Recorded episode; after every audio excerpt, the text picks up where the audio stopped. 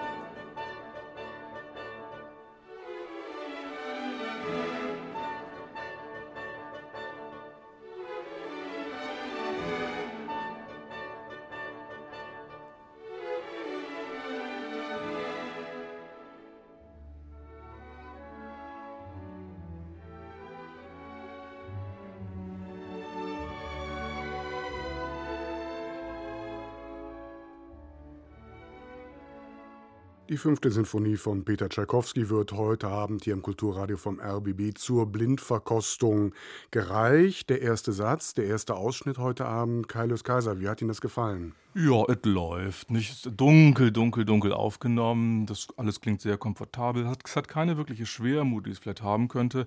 Irgendwie klingt mir das zu rußig, auch zu breit. Es gibt manchmal ein schönes Verweilen. Ich habe den Eindruck, der Dirigent kennt sich aus, aber will nicht wirklich was aussagen. Schauen wir mal, wie es so weitergeht. Die Dinge kommen nicht so richtig in Gang. Das Tempo ist mir auch zu langsam. Schauen wir mal, das war Kaius Kaiser, das erste Statement heute Abend. Christine Lemke-Matwei ist da, Musikredakteurin bei der Zeit in Hamburg und schließlich Andreas Göbel, Pianist und Redakteur hier vom RBB. Das ist meine Raterunde und Raterunde heißt, ich bin der Einzige, der weiß, welche Aufnahmen wir heute Abend von der fünften Tschaikowski hören. Neun verschiedene werden es insgesamt sein. In Ausschnitten natürlich neun Aufnahmen, mit denen wir uns durch die ganzen vier Sätze im Laufe des Abends durchhören werden.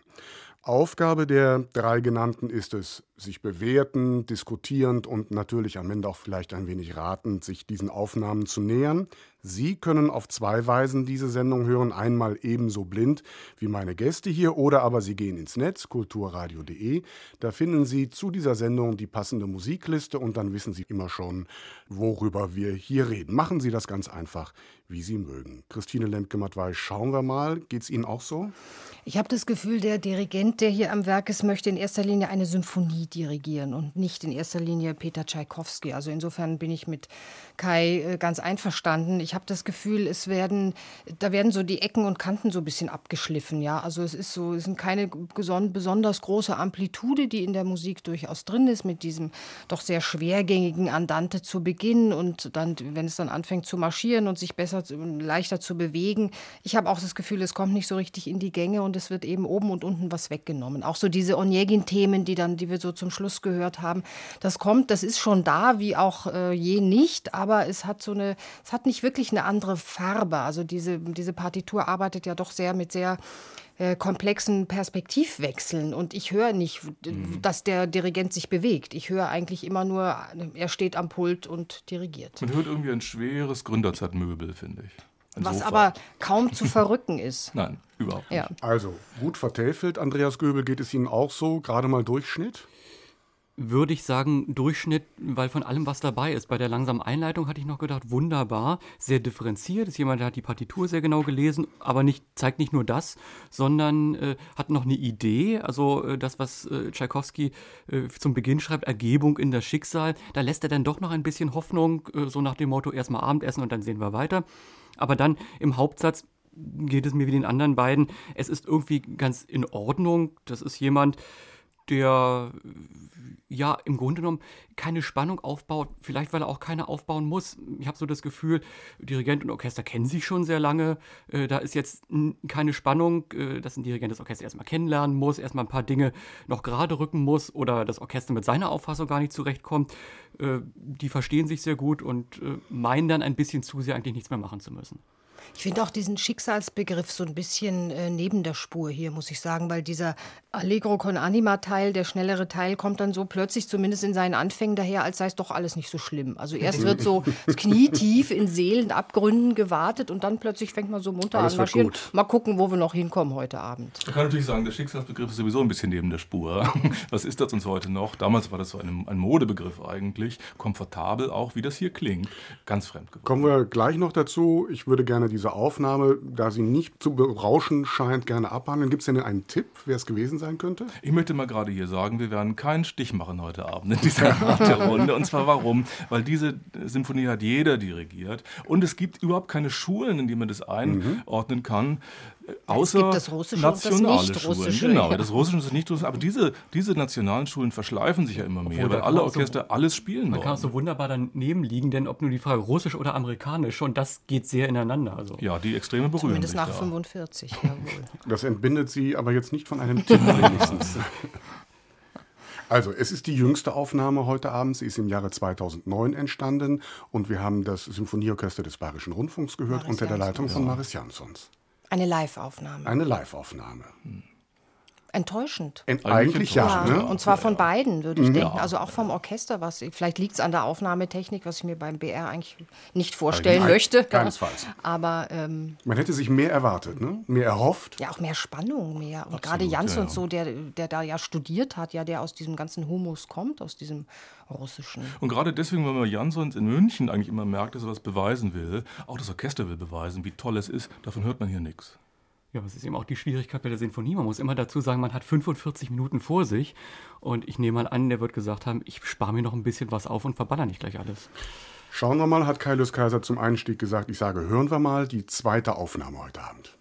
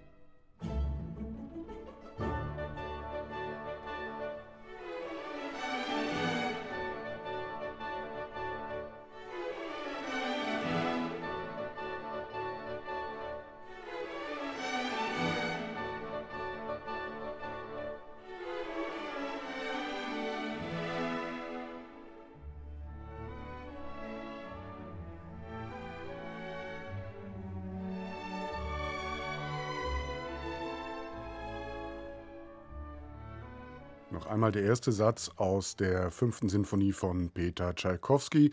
Zwei, drei Sätze wollen wir über das Stück noch selbst verlieren. Ich nenne mal ein paar Eckdaten zur Orientierung.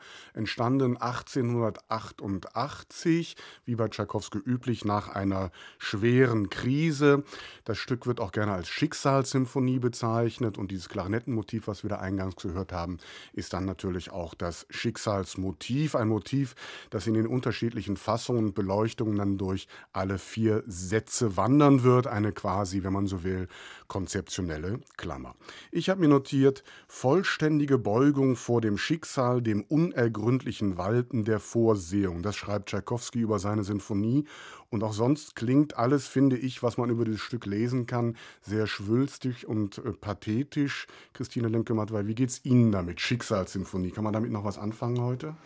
Ach, ich finde schon. Also ich würde den Begriff, so wie Kai Lös Kaiser das vorhin getan hat, eigentlich nicht so weit oder un in unerreichbare Ferne von uns rücken. Die Rezeption und auch die Interpretation hat sich mit dieser Symphonie ja immer sehr schwer getan. Sie ist flankiert von der vierten, die sehr viel beliebter ist, und von der sechsten, die sehr viel bekannter ist. Und man hat irgendwann ist man, glaube ich, dazu übergegangen zu sagen, naja gut, dann nehmen wir die fünfte halt auch mit. Das sind, da hat man die drei späten. Symphonien Tschaikowskis, so wie bei Mozart oder wie bei einigen anderen, ähm, alle auf einen Haufen und in einem Paket. Das Stück ist schwierig, glaube ich, und man kommt ähm, mit ihm, glaube ich, nicht gut zurecht oder noch ein bisschen schlechter zurecht, wenn man sich so ein klassisches symphonisches äh, Ding dazu vorstellt. Ja, also die, die symphonische Anlage, glaube ich, über die muss man nachdenken, vor allen Dingen in den beiden Mittelsätzen, die dann eigentlich völlig rausfallen und einen völlig unbefriedigt lassen, wenn man eine, eine klassische Symphonie erwartet. Also dieser Schicksalsbegriff ist, mag eine Kunstklammer sein. Ich glaube, gemeint, emotional, gefühlt gemeint ist das von äh, Tschaikowski ganz aufrichtig, im Gegensatz übrigens zu seinem eigenen Wort. Er hat ja mal gesagt, wahrscheinlich ist diese ganze Symphonie völlig unaufrichtig und deswegen misslungen. Die Musik Tschaikowskis steht ja auch schnell unter Kitschverdacht. Wie ergeht Ihnen das, Kaius Kaiser? Nein, ich finde es nicht kitschig, dafür ist es zu dunkel und zu suspekt, das Ganze. Ich habe auch bei dem Schicksalsbegriff nur ein bisschen Vorbehalte, deswegen, weil er so eine gewisse Pompösität ausstrahlt, die in der Zeit nicht ganz untypisch ist. Das heißt, das ist nichts, was man mit sich ausmacht. Nichts Individuelles, sondern etwas Kollektives, Staatstragendes, trotzdem mit großen Konzertsälen, festlich, festlich gekleidet, ja, verhandelbares, groß, besetzt. groß besetztes, ja. Es hat ein bisschen was Schwartiges auch bekommen inzwischen, auch dank Tchaikovsky, weil er eben das immer so wahnsinnig groß besetzt hat, weil er so dick aufträgt in jeder Hinsicht. Russische Musik, kann man damit heute überhaupt noch was anfangen, Andreas Göbel? Naja, ich glaube, es ist genauso wie diese Frage nach dem Kitsch zu so einem Bild geworden und jeder verbindet etwas anderes damit, auch wenn dann immer von russischer Seele äh, gesprochen wird. Es ist eben das, was Karl Julius Kaiser gesagt hat, eben eine gewisse äh, dicke Instrumentierung und äh, ein gewisser Hang zum sehr melodischen und das alles in Kombination. Ich glaube, im Hinblick auf diese Sinfonie äh, ist es so, ähm, dass im Grunde genommen jeder das raushört, was er auch raushören möchte. Äh, Tschaikowski hat ja äh, auch sehr unterschiedliche Werke, äh, sehr unterschiedliche Dinge rausgehört. Einmal äh, zu Beginn hat er gesagt, er fand diese Sinfonie nicht schlechter als die früheren. Dann hat er gesagt, es ist wieder komplett misslungen und äh, Geschraubtheit und Unaufrichtigkeit. Und am Schluss hat er wieder gesagt, dass er sie wieder lieb gewonnen hat. Ich glaube, er wusste es selbst nicht so ganz. Er war ein Komponist, der ja mit sich sehr im Unrein war und da ist eben das bei rausgekommen. Wie hat Ihnen denn die Aufnahme gefallen? Sie haben eben, als wir das gehört haben, den Kopf geschüttelt. Ja, ich habe mich furchtbar gelangweilt. Das Positive vorweg, schönes Piano und Pianissimo. Es ist auch gearbeitet, aber das ist wirklich alles. Das Tempo ist mir viel zu langsam und vor allen Dingen, wir haben jetzt sehr viel über Schicksalsbegriff gesprochen, über äh, das Russische in der Musik und ich finde davon überhaupt nichts. Es klingt vorsichtig, Hauptsache erstmal ordentlich spielen, durchkommen. Es hat dann auch eine vollkommen missverstandene Leichtigkeit. Die Töne sind da, aber ohne auch daraus wenigstens Kapital zu schlagen. Also man kann die Sinfonie auch sehr brillant und sogar äh, virtuos spielen. Also äh, ich hatte mal für einen Moment einen ganz äh, bösen Gedanken, äh, wenn ich nicht wüsste, dass sie uns das nicht anbieten würden, die äh, Dudamel-Aufnahme aus Venezuela. Aber ansonsten. Christine dem kümmert, weil sie runzeln die Stirn. Das nee, weil ich, äh, nein, also, weil ich leider Herrn Göbel zustimmen muss in, in großen Teilen. Also um auch was Positives vor, vorwegzuschicken, was mir gefallen hat, war, dass der Wechsel von dem Andante zum Allegro mhm. war ähm, nicht... Irrsinnig lang, ne? Ja, war erstens äh, sehr ausgestanzt, sehr bewusst gemacht und zweitens zwar ein Tempowechsel, aber kein Farbwechsel. Und das finde ich ähm, in, in, an der Stelle glaubwürdiger als das, was Jan sonst gemacht hat. Weil es ist dann eben nicht, jetzt packen wir unsere, unser Marschgepäck und gehen mal los, sondern das ist so ein bisschen wie so aus weiter Ferne und wie hinter vorgehaltener Hand und plötzlich regt sich eben doch noch was. Und das hat mir eigentlich gefallen. Das war sehr schön inszeniert. Nur dann entsteht daraus nichts. Geiles also mir haben die Temperamentswechsel ganz gut gefallen. Eigentlich mir hat es besser gefallen als bei Jansons. Auch deswegen, weil es eigentlich relativ geschickt unterspielt ist. Also hier ist die Tatsache, dass jemand nicht zu früh zu viel geben will, eigentlich finde ich trickreicher ausgespielt. Es wird unterspielt und dadurch kriegt es was Ungeheures, was nicht vorausberechenbares, eben was Zwielichtiges. Und ich finde, das bekommt diese Symphonie sehr gut, gegen die ich ja nichts habe. Ich finde nur die große Kunst ist da eben ein Lot zu finden, eine Balance zu finden, damit es nicht zu, zu pompös wird. Aber meine Frage, und deswegen kam ich auf Dudamel, was Sie gesagt haben, so dieses Unterlaufen, war das jetzt Absicht? Also für mich war das eher unfreiwillig. Gut vorgetäuscht vielleicht. Gibt es denn einen Tipp, wer es gewesen sein könnte? Offenbar doch Dudamel. Oder ja, natürlich ist es Dudamel und natürlich ist es eine Zumutung und natürlich wollte ich von Ihnen einmal die Wahrheit über diese Aufnahme hören. Und ich habe herausgesucht, ein paar positive Sachen gibt es ja dann doch. Das, ja, das, ist ja, das ist ja das Problem mit schlechten Aufnahmen, dass sie immer noch auch schöne Stellen haben. Ja, das, Dafür kann Dudamel aber nicht. Ja, und gearbeitet ist es ja immerhin.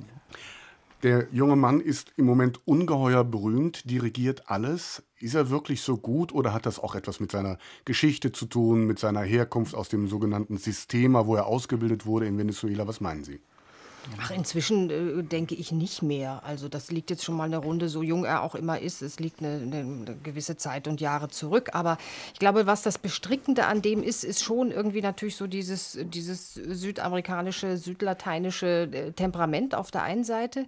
Und zum anderen ist, ist es natürlich eine sehr urwüchsige Musikalität, mhm. ja, die wir mhm. durch das äh, intellektuelle Gebrochensein, das wir immer mit uns herumschleppen, gar nicht mehr kennen. Das ist immer noch interessant. Nur, glaube ich, wenige Stücke fügen fügen sich dem so leicht und dann, dass es dann auch was dabei herauskommt, dass es eine Ergiebigkeit zeigt am Ende. Ich meine, das ist doch immerhin sein Jugendorchester hier gewesen. Ja, das muss ich noch ergänzen. Ne? Gespielt hat das Simon Bolivar Jugendorchester eine Aufnahme aus dem Jahre 2008. Ich meine, sicherlich ein verdammt talentierter junger Mann. Mich interessiert er überhaupt nicht, weil ich denke, ich war, muss noch mal zehn Jahre abwarten, damit er ein bisschen irgendwie Substanz angesetzt haben wird. Dann wird es vielleicht interessant. Ich war übrigens bei dem Malerwettbewerb dabei, den er gewonnen hat, und er war nicht unser Favorit. Ja?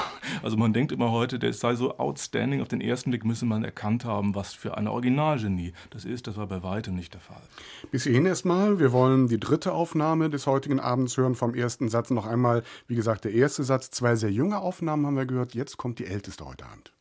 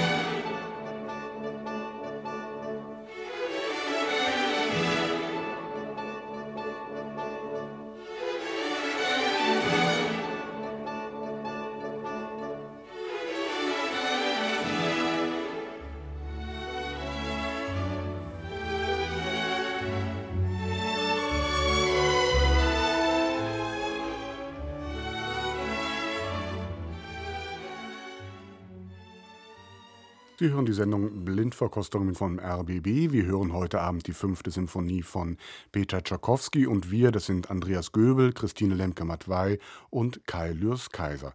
Christine Lemke-Matwei, wie hat Ihnen das gefallen? Gut.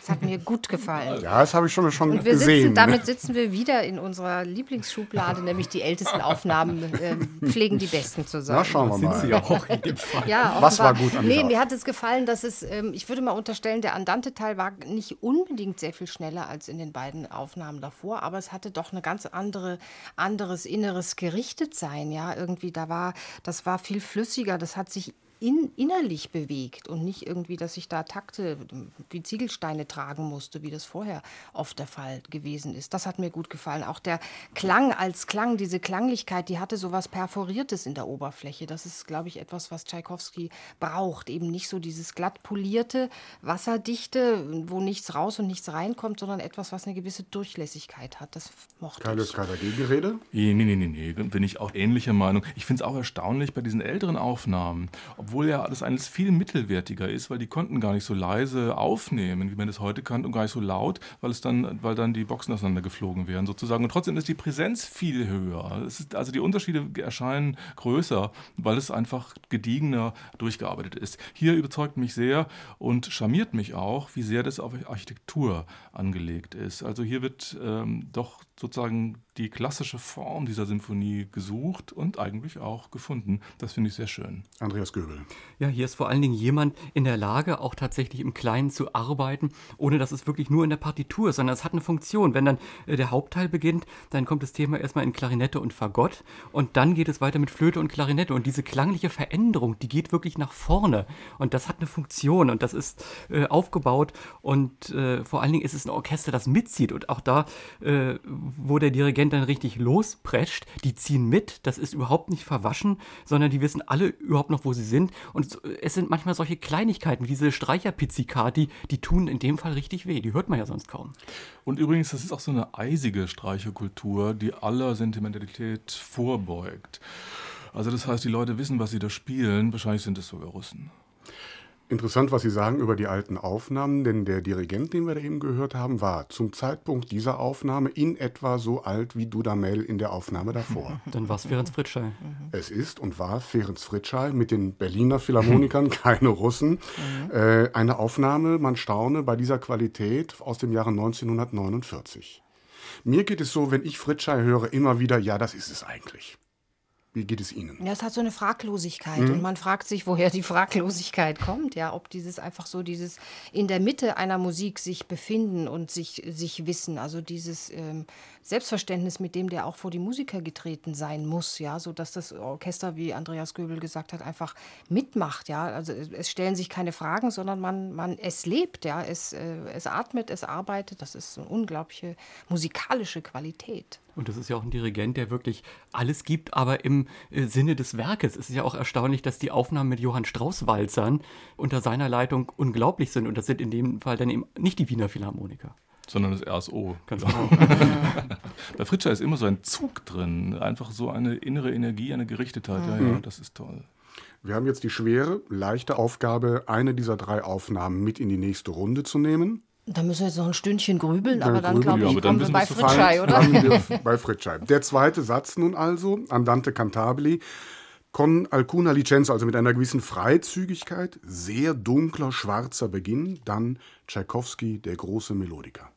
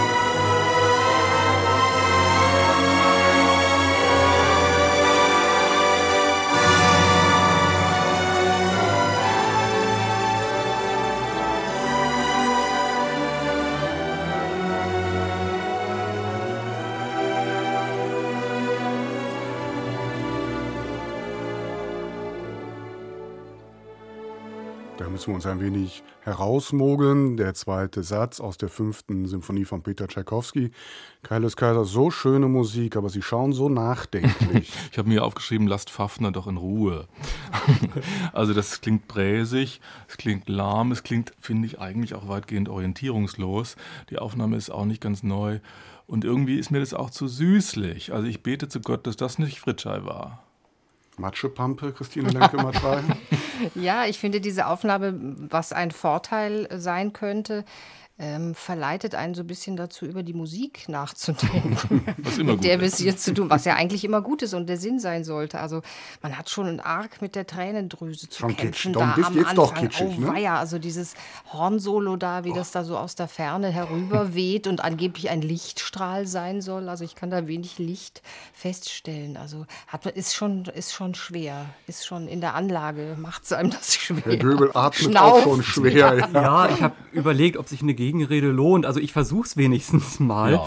Ähm, ich glaube, der Dirigent weiß äh, um die Probleme dieses Satzes und versucht dagegen zu arbeiten. Ich meine, er hat sich ja wirklich Gedanken gemacht, das Horn, das sich da einschleicht und auch dieser zweite Gedanke, der nun irgendwie ganz unangekündigt da rein äh, und plötzlich so merkwürdig, ja, fröhlich, neckisch oder sonst was ist, versucht das irgendwie noch anzubinden. Das ist hier nun vom Orchesterklang nicht gelungen. Aber diese Idee, ein Klangideal zu nehmen, wie das auch immer sein mag, und alles äh, darunter zu subsumieren, das ist immerhin ein Ansatz. Das Gebet von Kaius Kaiser ist erhört worden. Es ist nicht die Fritschei-Aufnahme, aber trotzdem hätte ich jetzt gerne einen Tipp kommen Sie sowieso nicht drauf. Es ist ein Dirigent, der sonst hier in dieser Runde gerne gut wegkommt. Es ist Herbert von Karajan. Mhm. Aber dann mit dem Philharmonieorchester. Mit dem Philharmonieorchester Anfang der 50er Jahre diese Aufnahme entstanden in London. erstaunlich. Warum das, erstaunlich? Naja, das ist eine Walter Legg-Aufnahme. Die haben da zehnmal, zwanzigmal hingeguckt und auch wiederholt, wenn es nötig war, solange es. Die haben nicht geprobt, ja, bitteschön, aber sie haben wiederholt, solange es nötig war. Gretchenfrage, kann man als Dirigent bei diesem Satz überhaupt was machen oder hängt es nicht doch am Ende alles am Hornisten? Zunächst ja, aber da kommen ja diese ganzen anderen heterogenen Teile. Ja und wissen Sie, wer dieser Hornist war? Das war ja Dennis Brain bekanntlich. Ja, ja. Das war Walter Lex Royal Flash, diese Horngarde mhm. da in diesem Philharmonie-Orchester. Also schaue ich jetzt auch in drei enttäuschte Gesichter dieses Mal, ne? Ich glaube, man muss wissen, was, äh, was ist die Funktion dieses Satzes in dem Ganzen. Darüber muss man sich, glaube ich, einen Gedanken machen. Also es ist ja immer gesagt worden, diese beiden Mittelsätze dieser Symphonie sind mehr Reminiszenzen, sind mehr Erzählungen, sind mehr Erinnerungen und eben werden so zusammengehalten durch diese beiden Ecksätze, sowieso Pfosten, zwischen die sich das spannt.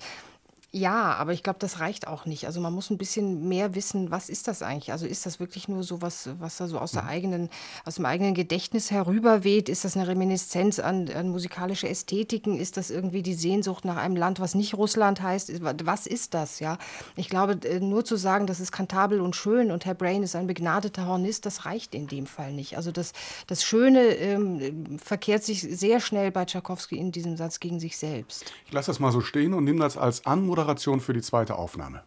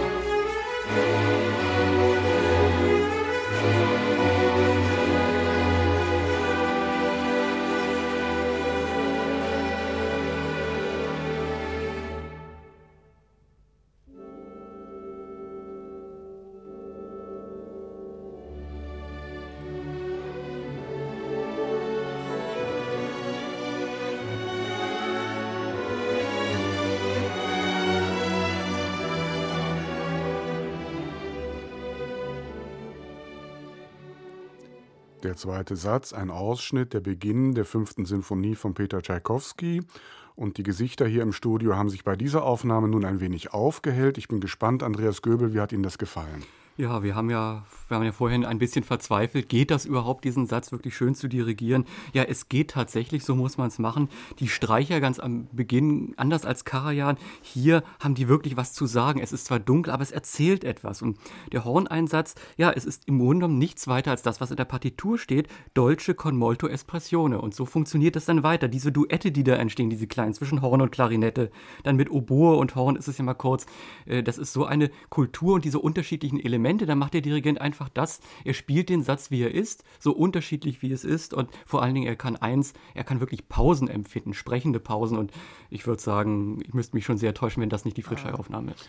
Christine Lemke-Mattwey nickt schon. Wie ist Ihr Lichteindruck in diesem Fall?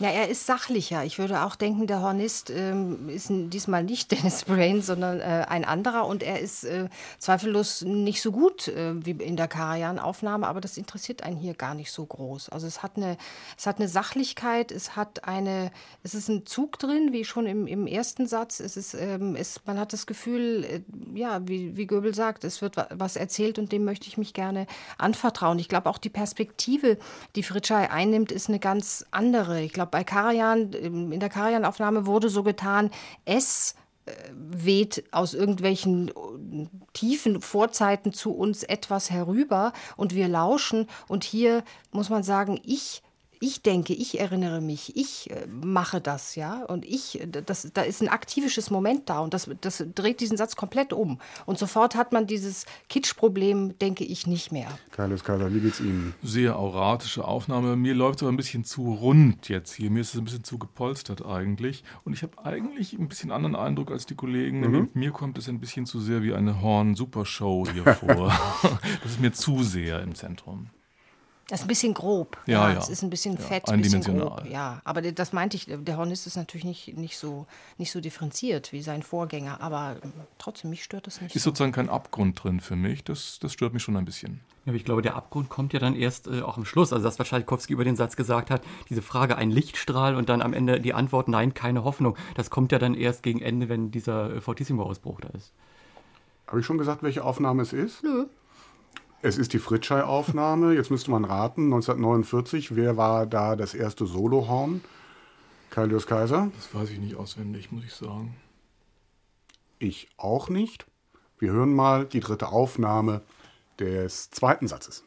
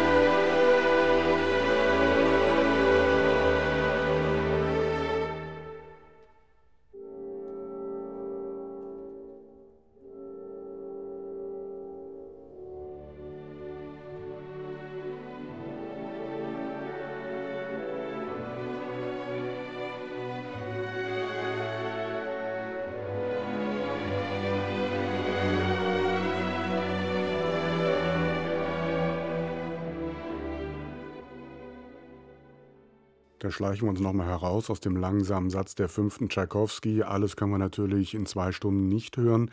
Christine Lemke-Matwein, noch zu viel? Hm, bin so ein bisschen unschlüssig. Also einerseits gefällt es mir, dass das natürlich alles andere ist als ein äh, verkapptes Hornkonzert. Das ist hier alles sehr viel vermittelter, auch gleichberechtigter, auch demokratischer gestaltet. Die Streicher haben durchaus auch was zu sagen und machen nicht nur den Teppich, auf dem das alles spielt. Den Anfang fand ich eigentlich auch schön mit diesen tiefen Streichern. Habe so ein bisschen denken müssen an das Vorspiel zum dritten Akt Tristan, so von der Farblichkeit her, auch so von der, von der Opulenz her. Man müsste in dem Fall, glaube ich, ein bisschen wissen, wie es weitergeht. Also zu welcher mhm. Konfliktschärfe, zu welcher Fallhöhe die finden. Es ist so ein bisschen kompakter in sich, ja, geschlossener, weil wo der Fritscher dann doch disparater ist und auch Disparatheit zeigt, ist das hier doch ähm, ja, vermittelt. Kaius Kaiser nickt. Ich hätte eigentlich gesagt, das ist so die Karajan-Ästhetik späterer Jahre. Also mhm. so luxurierendes Klangbild, auch von der Aufnahmetechnik her, so dass man einzelne Instrumente sehr schön im Aufnahmeraum nochmal hervorholen kann. Das hört man im, im Konzert sonst live niemals so. Also ein gewisser synthetischer Faktor auch dabei und das definiert auch zugleich die Grenzen dieser Aufnahme, aber es ist natürlich schon spannend. Andreas Göbel, spannend? ja, spannend war es für mich beim Hören, weil mir vieles erstmal überhaupt nicht zusammenzugehen schien. Also positiv würde ich auch erstmal sagen, diese Gratwanderung zwischen Kitsch und Schön, die ist hier wirklich gelungen. Es ist so Musik für einen langen Sommerabend, man kann sich ein bisschen zurücklehnen und trotzdem, wenn man gerade dabei ist einzuschlafen, passiert wieder ein bisschen was. Also ich glaube, mir ist es bei dem einen Obon-Solo aufgefallen, als ob da jemand versucht zu sagen, wir müssen ja nicht immer unbedingt was machen. Und da kann man ja auch mal eine gewisse Konfliktlosigkeit haben. Das hatte für mich fast ein bisschen was Italienisches. Vielleicht auch so ein bisschen mehr Mut als in den beiden vorangegangenen Aufnahmen, wirklich auch sowas wie Hoffnung mal zu zeigen oder mal das Licht zu zeigen und nicht zu sagen, ja, ja, wir wissen ja, bei Tchaikovsky endet sowieso alles immer übel und in übelster Düsternis. Also das würde ich schon unter, unter Mut verbuchen. Tchaikovsky als deutsche Vita. auch sehr legato-selig, was wohl auch ein mhm. Statement hier ist. Mhm. Sehr schön, denn alles, was ich bis jetzt gehört habe, passt zu diesem Dirigenten. Also wenn Sie mir bei Italien nicht widersprechen würden. Bei Italien würde ich Ihnen nicht widersprechen. Ei, ei, ei. Kommt ja Riccardo? Nur, ich würde eher Giuseppe Sinopoli sagen, vom Klangbild her. Es ist Giuseppe Sinopoli, es ist noch einmal das Philharmonia Orchestra. Ungefähr 20 Jahre alt ist diese Aufnahme. Sinopoli, der Mediziner, der Komponist, der Intellektuelle. Ich habe mich ein bisschen gewundert, dass er sich überhaupt für dieses Stück interessiert. Aber wissen Sie, Sinopoli in der damaligen Zeit war auch ein Karajanide, ebenso wie Marcel oder es hätte auch Heiting sein können mhm. oder so etwas. Die nehmen sich da in dieser Zeit alle nichts. Wir sind am Ende des zweiten Satzes, kommen in die dritte Runde und haben nun noch einmal die Aufgabe, einen der drei gehörten Aufnahmen mitzunehmen: Fritschei, Karajan oder Sinopoli. Und ich bin gespannt, wofür Sie sich entscheiden. Sollen wir abstimmen? Ja, aber natürlich. Ich stehe zu Fritschei. Ich wäre für Sinopoli. Ich wäre auch eher für Sinopoli. Interessant, hätte ich nicht gedacht.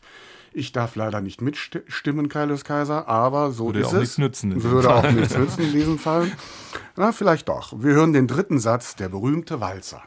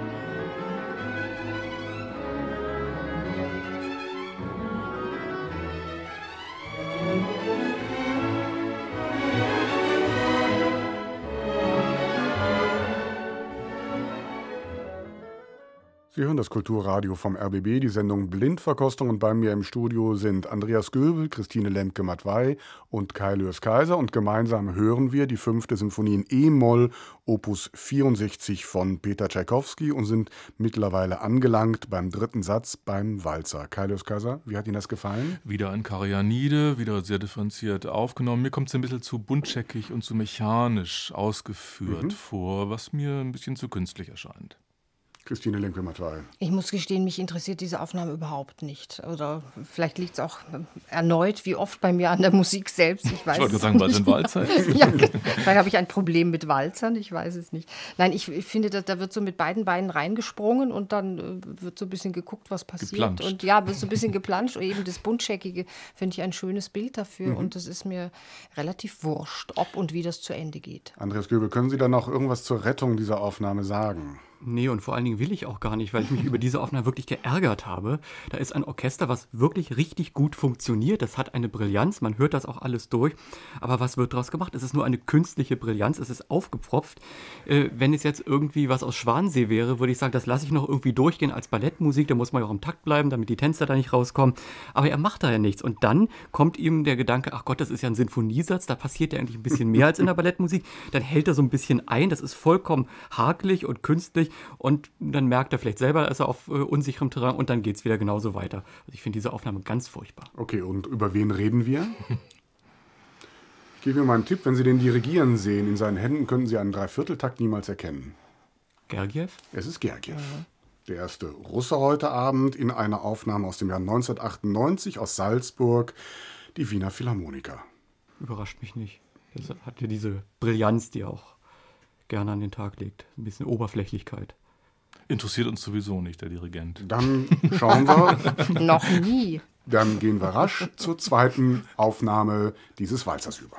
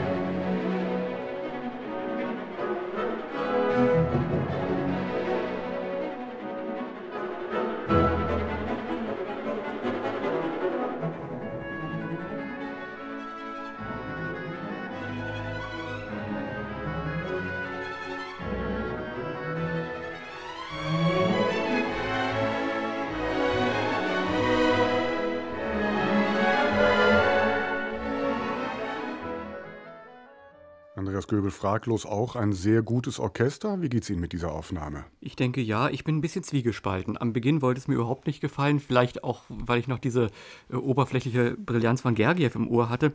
Ich fand es ein bisschen zu dick äh, aufgetragen, dass es am Beginn auch so ein bisschen äh, kurz vorm Einschlafen war. Es war schon da dieses Leuchten der Holzbläser, aber ein bisschen zu stark. Da hätte ich dann am liebsten eine Sonnenbrille aufgesetzt. Der Trio-Teil hat mir wunderbar gefallen. Es federt, es ist wirklich aufgebaut, die Holzbläser strukturiert und auch äh, diese Pauke, die dann immer auf der äh, letzten Zählzeit äh, etwas neckisch dazukommt, das hat mir gut gefallen. Frau Lemke-Mattweil, wie geht es Ihrer Walzerseligkeit hier? ja, die hat sich so an ein paar Details erfreuen können diesmal. Mhm. Ähm, ich fand auch die, die, das Blech hatte manchmal so fast so ein bisschen so Mackie-Messer-Allüren. Das gefällt mir ja immer, wenn das so ein bisschen knarzt und man vom Instrument, von der Materialität der Instrumente was hört.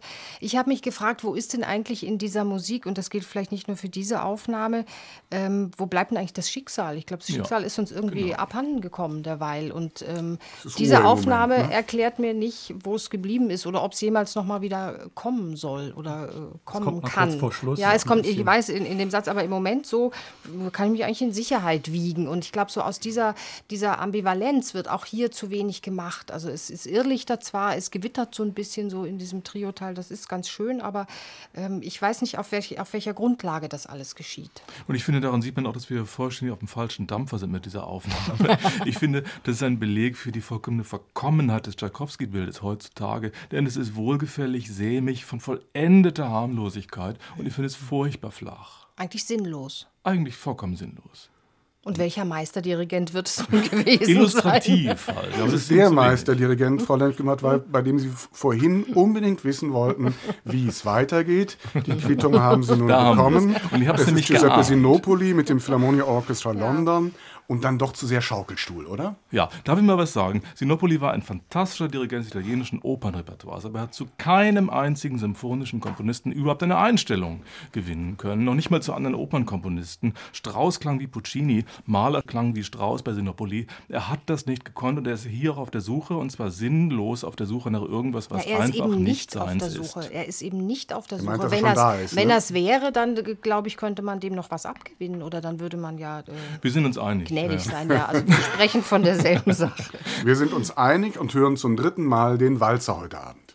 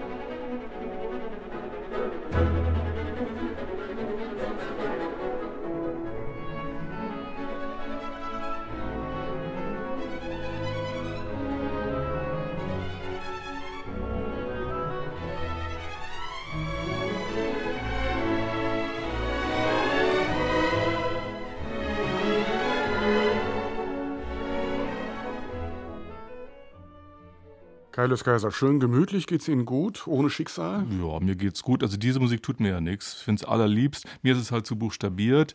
Es klingt mir zu sehr nach Haschmich, ich bin der Mörder. Da ist, da, man muss halt ein bisschen Pathosformeln entwickeln für diese Musik und das versäumt diese Interpretation. Christine Lemke-Mattwey, wie ist es Ihnen ergangen? Ja, es hat so eine Wohlgefälligkeit, da würde ich ähm, meinem Vorredner zustimmen wollen. Ich finde aber doch auf der anderen Seite, vielleicht ist es auch mehr eine Gewöhnung, dass es, es hat einen inneren Zug und es hat auch irgendwie eine, eine Konsequenz vielleicht hinten raus, die ich nicht ganz so albern finde. Natürlich diese, diese Fagottfiguren und diese einzelnen Bläser, die uns da was erzählen, das klingt in der Tat so ein bisschen wie Peter und der Wolf, aber vielleicht ist es ja auch so gemeint. Also ich versuche einfach mit aller Kraft mich mit dieser Aufnahme Name anzufreunden. Gelingt Ihnen das auch, Herr Göbel? Leider überhaupt nicht. Ich würde auch Christine Lemke-Matwei äh, im Punkt Konsequenz äh, widersprechen wollen, weil ich äh, schon vom Handwerklichen nicht das Gefühl habe, dass da irgendwie konsequent dran gearbeitet wurde. Es ist nicht nur dieses Fagott-Solo, sondern es ist auch diese Artikulation bei den Streichern so schludrig, da ist keine Phrase wirklich mal zu Ende gearbeitet. Und da jetzt eine Interpretation daraus zu entwickeln, also darüber muss man gar nicht diskutieren. Ich meine, man kann eben daran sehen, dass dirigieren alle heutzutage. Das kann auch jetzt Eschenbach sein oder Papan oder so etwas.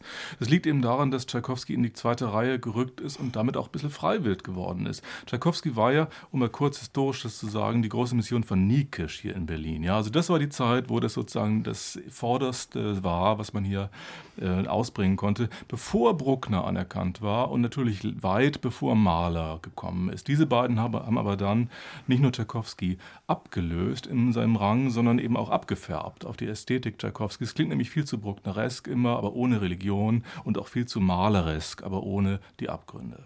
Wer hat denn hier dirigiert? Jemand Junges. Hm. Hm. Daniel mhm. Barenboim. Es war Daniel Barenboim. Als er das dirigiert hat, war er noch ein bisschen jünger. 1995 ist diese Aufnahme entstanden mit dem Chicago Symphony Orchestra. Und ich finde ganz interessant, was Kaius Kaiser eben gesagt hat. Wenn man mal schaut, wer Tchaikovsky dirigiert, dirigiert ganz selten auch Maler und umgekehrt. Oder täusche ich mich da? Na, heute ja nicht mehr. Also heute dirigieren alle alles, hat man hm. das Gut. Gefühl. Ja. Mhm. Es gibt wenige Übereinstimmungen. Chili Bidake könnte man noch nennen mhm. in München. Ja, und Barenboim selber. Übrigens, Barenboim selber ist ja Vertreter der Auffassung, dass eben heute keiner mehr Tchaikovsky dirigieren könne. Den Beweis hat er erbracht. Mhm. so, Sie werden jetzt dafür bestraft, dass Sie vorhin leichtfertig die Fritschei-Aufnahme in die zweite Reihe gestellt haben. Barenboim, Sinopoli oder Gergiev, wen von den dreien nehmen wir mit in die nächste Runde?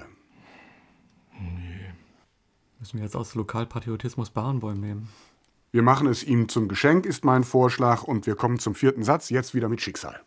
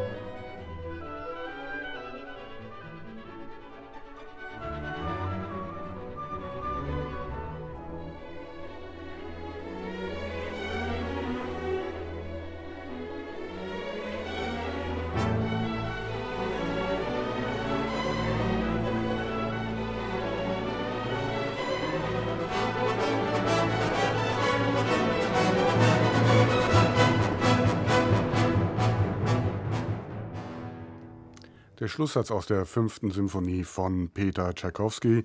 Christine Lemke-Matwei, für diesen Dirigenten scheint die Vortragsbezeichnung zu lauten mit Schmackes. Ne? ja. Zum, zumal er aber alle anderen Fragen, die sich an diesen vierten Satz richten, überhaupt nicht beantwortet, meiner, meiner Meinung nach. Es ist ja ganz schwer. Man hat diese beiden mittleren jetzt hinter sich gebracht. Man hat sich äh, mehrfach gefragt, wo das Schicksal jetzt geblieben ist. Jetzt kommt es wieder. wieder. Jetzt da ist es wieder. Jetzt kommt es aber nicht in E-Moll, sondern in E-Dur auf uns. Und äh, was soll das eigentlich? Was ist mit dem Schicksal passiert? Was hat es erlebt? Hat es sich verändert? Hat es uns verändert? Hat es die Musik verändert?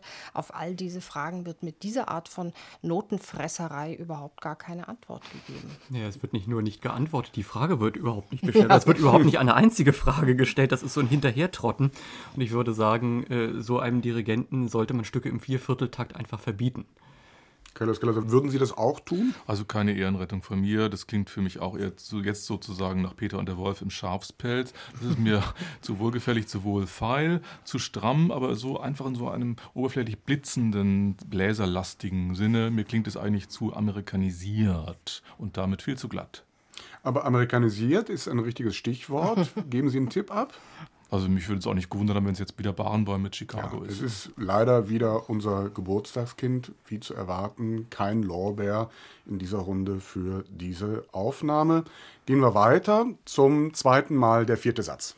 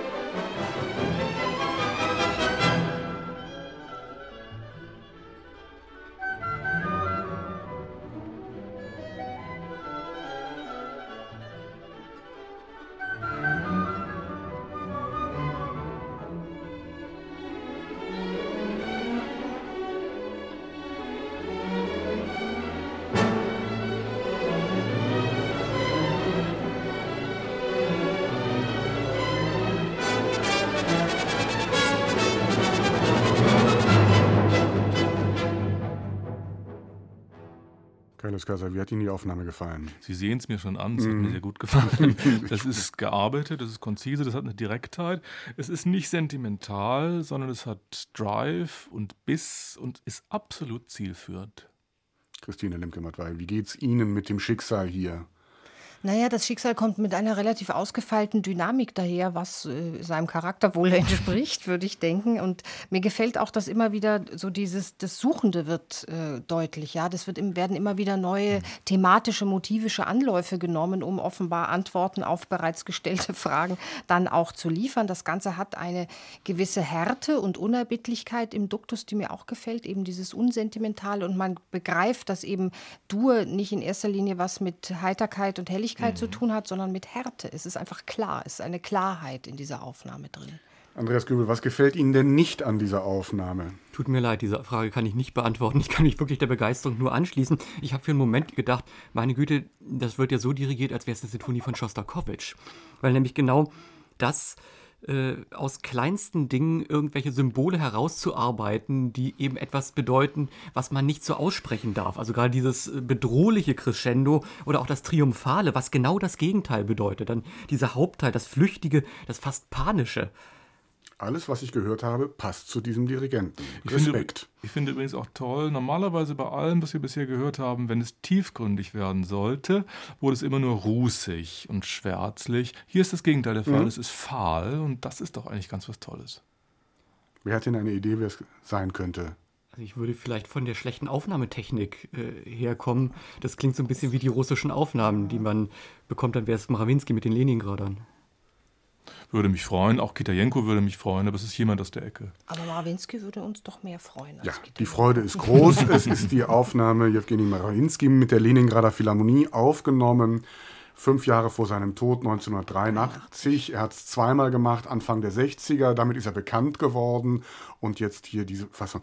Gearbeitet. Das ist ja das, was ihn vor allen Dingen auszeichnet. Und wir waren am Beginn der Sendung, Christine Lemke-Matt da, wo wir gesagt haben, je weniger man macht, und das scheint mir hier auch der Fall zu sein.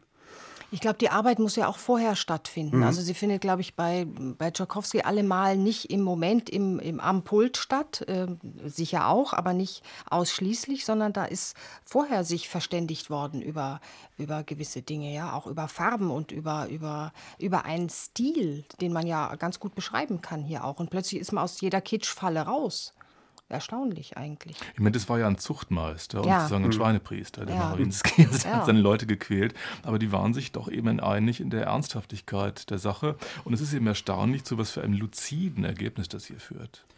Ungefähr 50 Aufnahmen sind von der fünften Tschaikowski im Moment im Plattenladen zu bekommen. Wir können heute Abend hier im Kulturradio vom RBB nur neun Stück davon hören. Und hier nun ist die letzte.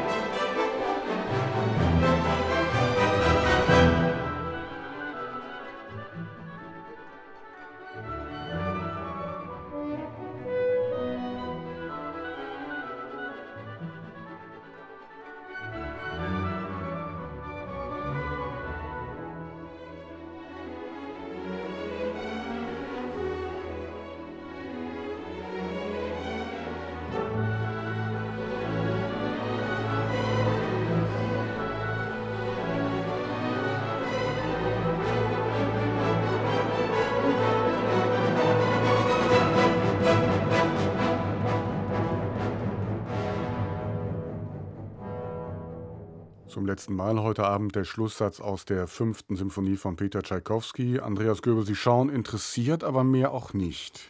Ja, ich bin so ein bisschen hin und her gerissen. Es gibt Stellen, da habe ich wirklich aufgehorcht, beispielsweise am Ende der langsamen Einleitung, was da mit der äh, Pauke passiert. Am Beginn hat man auch so das Gefühl, äh, der Dirigent will es in die Hoffnung treiben. Also auch mal die positive Seite vorgaukeln und die Pauke macht es dann wieder zunichte. Aber dann gibt es auch wieder Stellen, das ist anständig, solide gearbeitet. Aber wo will er damit hin? Da sind Einzelelemente da, aber was will er damit äh, aussagen? Will er vielleicht nur diese Gleichförmigkeit, äh, gegen die anzuarbeiten Barenbäum keine Zeit hatte, äh, durchbrechen? Ich werde nicht schlau daraus. Carlos Kaiser, solide gearbeitet, klingt in dem Fall nicht wie ein Kompliment. Ich finde es gar nicht schlecht. Man hört deutlich so ein Trauerkondukt. Es ist ein Dirigent, der auf der slawischen Seite zu Hause sein muss. Also das heißt auf der Fritschei und Brawinski-Seite würde ich sagen, denn es hat auch eine gewisse Kühle, es hat eine schöne Durchhörbarkeit. Wenn es lauter wird, wird es auch zugleich ungeheurer, was ich sehr gut finde. Es wird also nicht komfortabler oder luxuriöser, wie wir es bei der Karajan-Tradition immer gesehen haben. Das finde ich alles sehr lobenswert.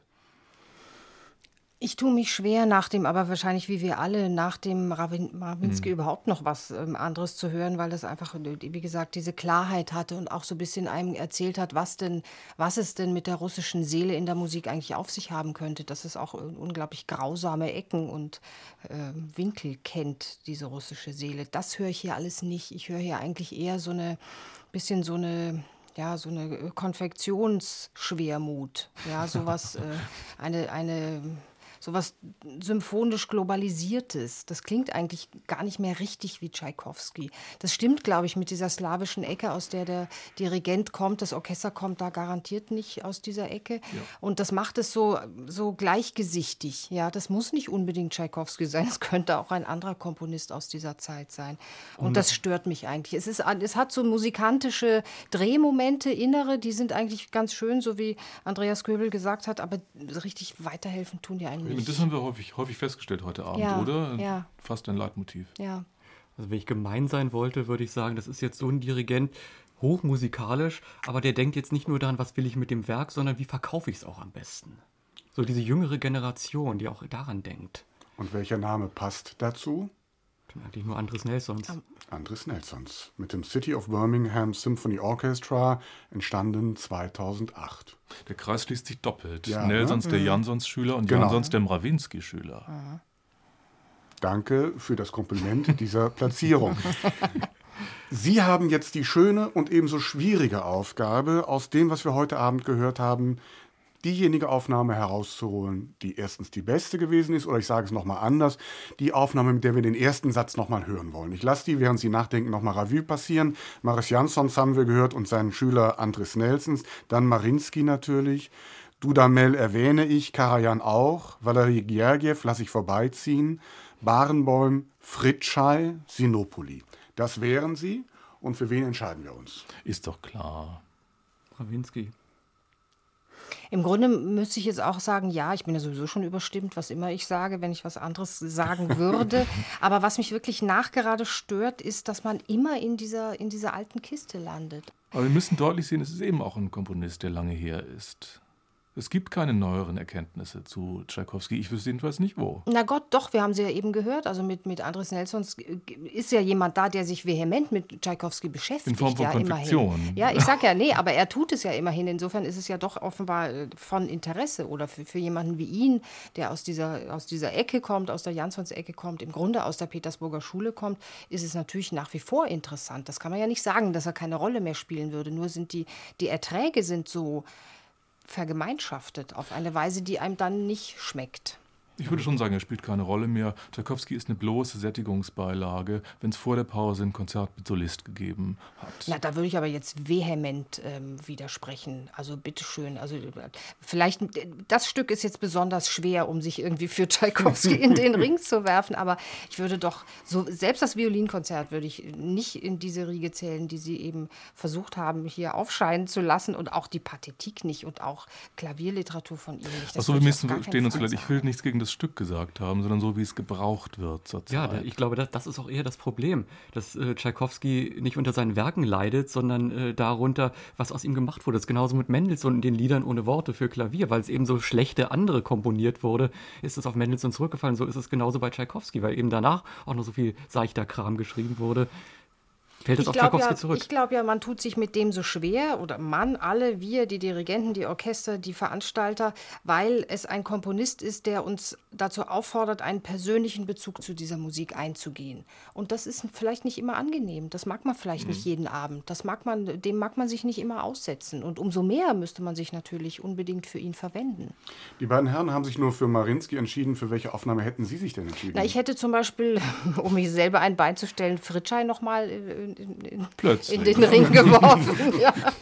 Und ich hätte doch, ich würde doch äh, vielleicht so dagegen nochmal halten und sagen, doch den Nelsons nochmal eine Chance geben und sagen, wie klingt denn das heute? Was ein junger Mensch, der um diese Tradition weiß, was macht er aus diesem ersten Satz, wenn äh, das Schicksal denn an die Tür klopft? Andreas Göbel, Kaius Kaiser, lassen Sie sich dadurch umdrehen? Nein, bewahre. Also zumal nach all dem Schlechten, was über Nelsons gesagt wurde, außer mir.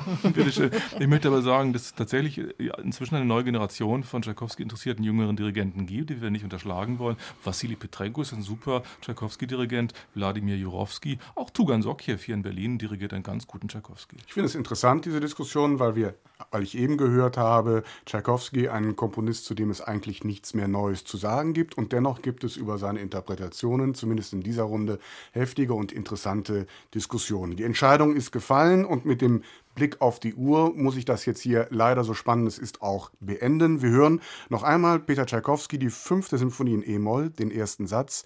Es dirigiert Jewgeni Marinsky, die Leningrader Philharmonie, in einer Aufnahme aus dem Jahr 1983.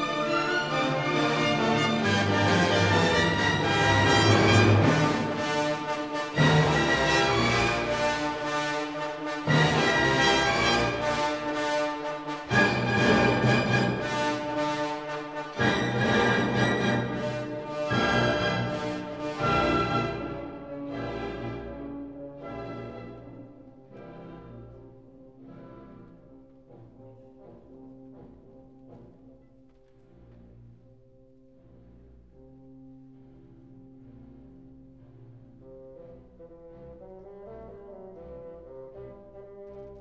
you.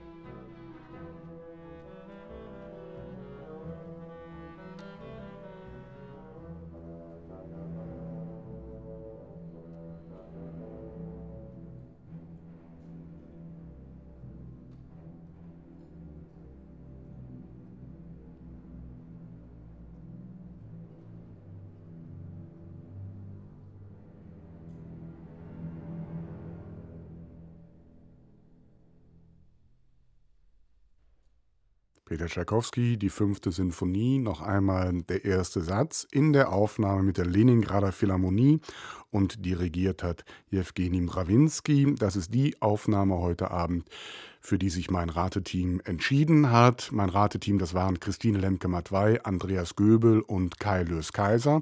Vielen Dank an die drei. Mein Name ist Christian Detig. Einen schönen Abend.